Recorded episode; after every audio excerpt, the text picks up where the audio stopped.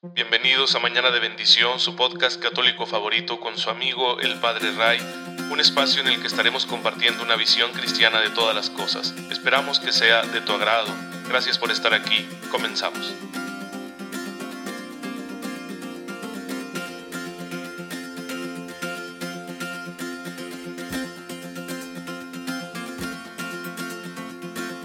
Muy feliz jueves eucarístico, queridos hermanos. Soy el Padre Ray. Les envío un cordial saludo y un fuerte abrazo. Y mi deseo de todos los días que tengan una fe muy viva para descubrir la gracia de Dios y aplicarla en sus vidas, en todas aquellas circunstancias que se nos vayan presentando día con día.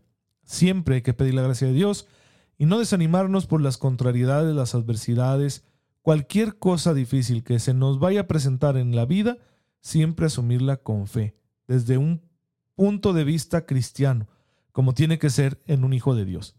Y bueno, pues eh, así toca siempre, o hoy me ha tocado que por diferentes circunstancias no había podido grabar el podcast, por eso les va a llegar hoy más tarde, ya no va a ser tan mañana de bendición, sino como un mediodía muy bendecido, pero pues eh, uno tiene que adaptarse a estas realidades. De hecho, lo estoy grabando porque yo estaba esperando a que una persona en la oficina estaba citada, había pedido una cita para platicar y pues no ha llegado. Así que Dios nos ayude a superar esas contrariedades. Para eso está la gracia y ninguno de esos asuntos imprevistos o que se salen de nuestro control debe llevarnos a perder la esperanza, a perder la alegría, a perder la paz. Así que vamos a lo nuestro, a lo que estamos haciendo aquí en Mañana de Bendición, que es dar un pequeño impulso en nuestro camino de santificación. Hoy recordamos a San Cirilo de Jerusalén, obispo y doctor de la Iglesia, que a causa de su fe sufrió muchas injurias por parte de los enemigos de la fe, de los arrianos, los seguidores de aquel sacerdote hereje Arrio, que negaban la divinidad de Jesucristo, esto ya en el siglo V. Cirilo se mantuvo firme anunciando la divinidad de Jesucristo nuestro Señor. Fue expulsado con frecuencia de su sede episcopal porque los arrianos eran bastante agitadores y en ocasiones contaban con el apoyo de las autoridades. Sin embargo, se mantuvo firme en una vida de oración, catequizando, exponiendo de manera admirable la doctrina católica, partiendo de las escrituras, de la tradición, para explicar la divinidad de Jesucristo nuestro Señor, entre otras muchas cosas. Tenemos unas admirables catequesis que nos ha dejado San Cirilo de Jerusalén, algunas en torno al bautismo que la verdad son muy ricas. Les llaman catequesis mistagógicas porque son explicaciones del misterio de la fe. Y bueno, pues a pesar de tantas dificultades, de tantas vicisitudes, de tanta agitación, se mantuvo firme y terminó muriendo al pie del cañón en su sede episcopal, se sobrepuso a sus enemigos, resultó vencedor por su fe en el Señor. Yo me imagino que en medio de las buenas intenciones de este hombre, en medio de su ministerio como obispo, pues le diría al Señor en ocasiones, ¿no? ¿Por qué, ¿Por qué me tratas así? ¿Por qué tengo tantas dificultades? ¿Por qué no puedo ejercer mi ministerio en paz? Son objeciones que nosotros le presentamos al Señor en oración constantemente. Y está bien, es bueno que esos movimientos afectivos de nuestra persona los convirtamos en una oración. Yo me imagino que así le haría San Cirilo y otros grandes santos. Y al hacer oración, pues esperar una respuesta de Dios. Y la respuesta de Dios llega en la forma de la gracia, que nos permite seguir haciendo el bien a pesar de las tentaciones, a pesar de las luchas externas e internas, a pesar de las dificultades que encontremos en nuestro camino de seguimiento de Jesús. Y por eso, pues tenemos que este hombre se convirtió en San Cirilo. Está en la gloria de Dios, pedimos su intercesión y queremos seguir su ejemplo. Y por eso también nosotros tenemos que hacer oración. Y cuando oramos, no solo vamos a orar por nuestras necesidades, por nuestra persona, sino que vamos a hacerlo por el mundo entero. Así lo enseña la Iglesia en el Catecismo, en el número 2634, donde comienza la Iglesia a enseñarnos acerca de la oración de intercesión, que es una petición que nos asemeja a Jesús, porque Jesús aparece en los Evangelios intercediendo, es decir, orando por otros en varios momentos. Y claro, Él es la fuente de toda intercesión, porque Él es el único mediador de la alianza, de la nueva alianza, ¿sí? La intercesión que hacemos los demás, los santos que están en la gloria, o nosotros pecadores que estamos en esta vida terrenal, solo puede presentarse unida a la gran intercesión de Cristo. Depende nuestra intercesión de la intercesión universal de Jesús. ¿sí? Mi intercesión no es independiente de la gran intercesión que Jesús hace a favor de todos los hombres, rogando al Padre por nuestra salvación. Por eso tenemos tantas afirmaciones en ese sentido acerca de la particularidad de la intercesión de Jesús ante Dios nuestro Padre en el Nuevo Testamento. Y esta intercesión se hace para salvarnos. Cristo intercede por nuestra salvación, como dice Hebreos 7:25. Salvar perfectamente a los que por Él se llegan a Dios, ya que está siempre vivo para interceder a su favor. Pero si estamos unidos a Él, a su ministerio universal de intercesión, sí que podemos interceder unos por otros, ¿sí? Sí que podemos orar unos por otros. Lo reconoce el catecismo en el siguiente número, en el 2635. Y, y esto es una constante en la historia de la salvación. Si leemos bien la Biblia, lo vamos a descubrir. Abraham rogó, intercedió a Dios por el destino de estas ciudades pecadoras Sodoma y Gomorra, ¿sí? Intentó, ¿verdad?, que el Señor no castigara, que y cambiara de opinión, vamos así decirlo de esta manera. Eh, no se diga la intercesión, intercesión de Moisés. Hoy en la misa, en la primera lectura tomada del libro del Éxodo, lo escuchamos intercediendo porque el Señor quería castigar a los israelitas ya que estaban adorando al becerro de oro, ¿no? Se habían hecho un ídolo. Y Moisés intercede. Y así encontraremos esta intercesión muchas veces. Lo podemos ver, por ejemplo, en aquel pasaje donde unos judíos se acercan a Jesús e interceden por el oficial romano. Le dicen, atiéndelo porque ha sido muy bueno con nosotros. ¿sí? Siempre tendremos intercesores, siempre estaremos intercediendo unos por otros. Es muy humano, es muy cristiano y la escritura nos da evidencia de ello. Por eso la intercesión no puede ser negada. La Iglesia Católica enseña claramente que la intercesión forma parte de nuestra vida de oración. Cuando nosotros estamos intercediendo, no buscamos nuestro propio interés, sino el de los demás. Incluso rogamos por los que hacen el mal para que se conviertan, para que Dios los bendiga, los perdone. Vamos, como hizo Jesús en la cruz, no perdónalos porque no saben lo que hacen. Así también nosotros rogamos incluso por aquellos que nos persiguen. Y es un mandato de Jesús, que oremos por ellos, que pidamos por ellos. Y uno se dirá, bueno, es que ellos no pueden pedir por sus propias necesidades. Claro, pero es un acto de amor. Toda oración es un acto de amor. Y la intercesión es un acto de amor por el prójimo. Yo pido por esa persona. Él le estará pidiendo también, qué bueno, ¿sí? Eh, si no, pues yo pido por él. Y Dios sabe lo que él necesita y le dará a través del amor de nuestra oración esas gracias. Y no nos toca a nosotros establecer una línea divisoria de si la gracia que recibió fue por la oración que estábamos haciendo por él, o por sus propias oraciones, o por la simple misericordia y bondad de nuestro Dios. No nos toca saberlo, a nosotros solo nos toca orar porque amamos. Así como servimos a los demás, así como somos solidarios con ellos, así también vamos a ser intercesores.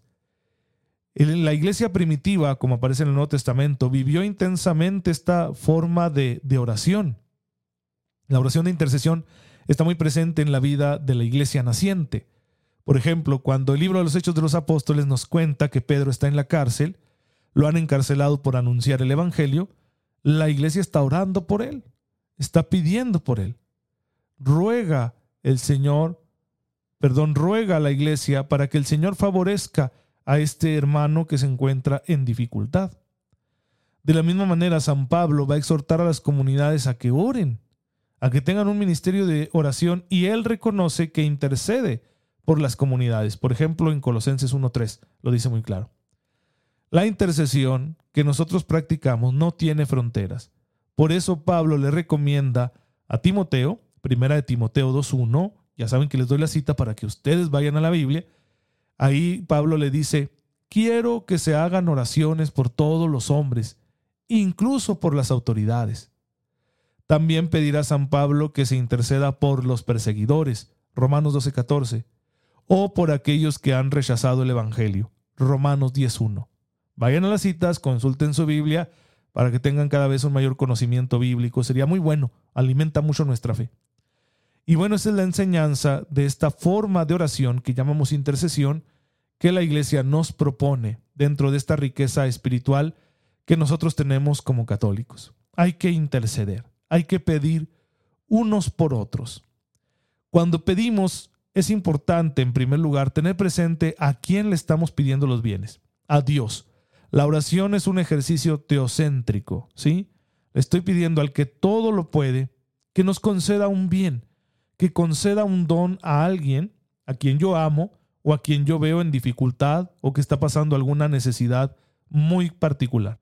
Pero también es importante que lo haga no solo confiando en el poder de Dios, sino por amor, porque mi amor me mueve a desearle el bien al prójimo.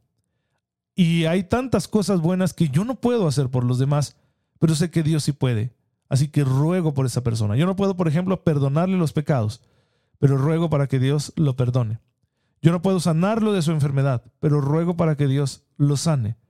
Yo no puedo sacarlo de un problema o arreglarle la vida, pero Dios sí puede, y yo ruego por él. Claro, tercer punto, la oración de intercesión debe ir acompañada por un deseo, que ojalá se concretara siempre, de hacer el bien de manera práctica. Es decir, no me puedo conformar con orar, sino que también tengo que actuar, practicar las obras de misericordia. ¿Sí? Si oro por el enfermo, bueno, pero también voy y lo consuelo, lo escucho, le ofrezco mi ayuda. Si oro por el que tiene una necesidad económica, sí, pero también, pues hasta donde alcanzan mis posibilidades, le comparto lo que yo tengo.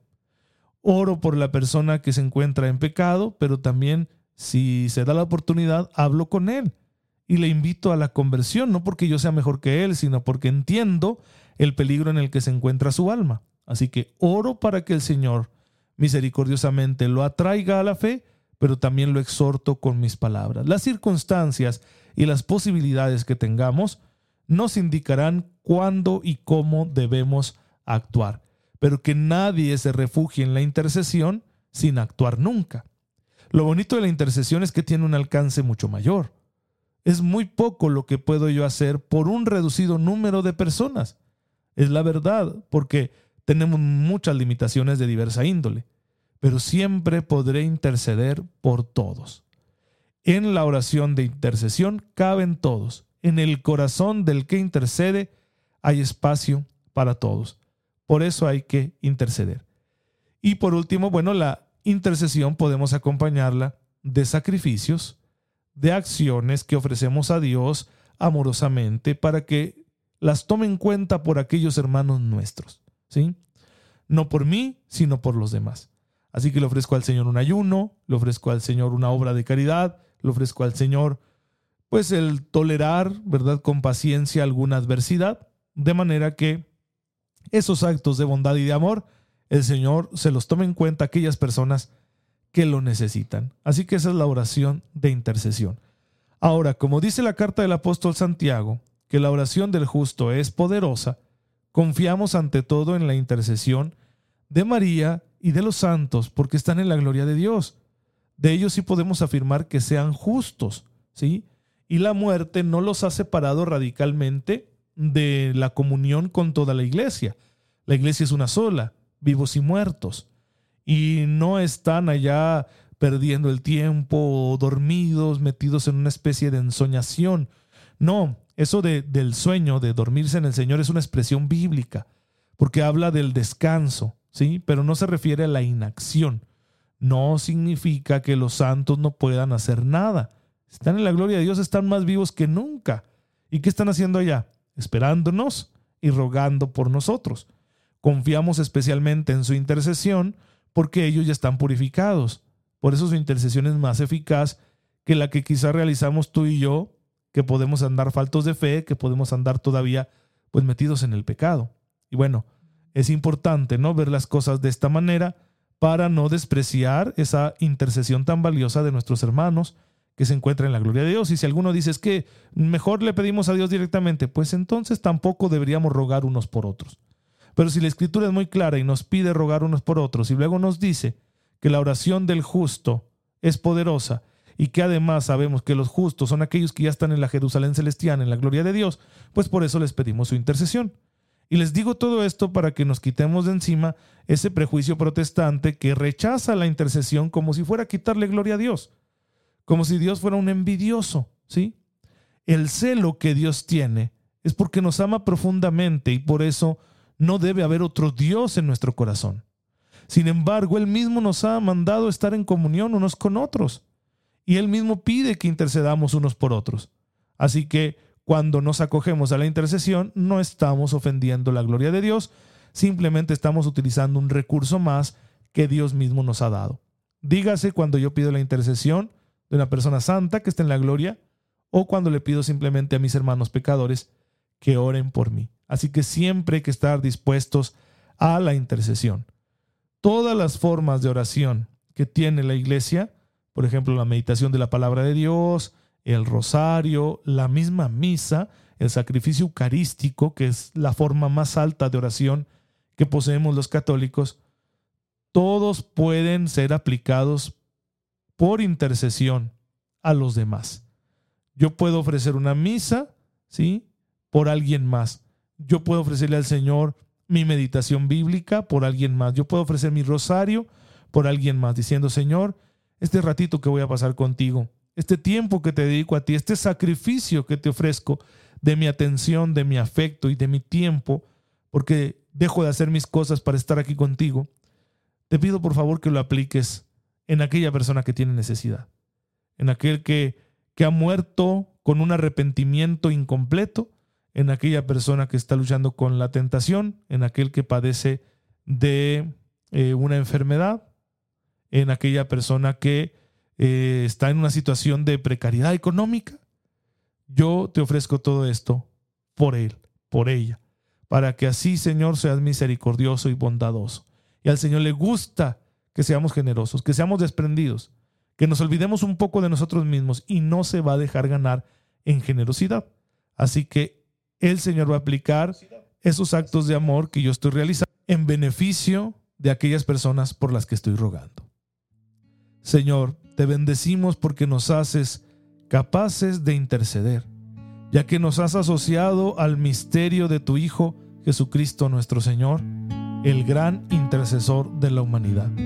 Permítenos ejercer de manera confiada y constante este ministerio todos los días de nuestra vida. Por Él que vive y reina contigo en la unidad del Espíritu Santo y es Dios por los siglos de los siglos.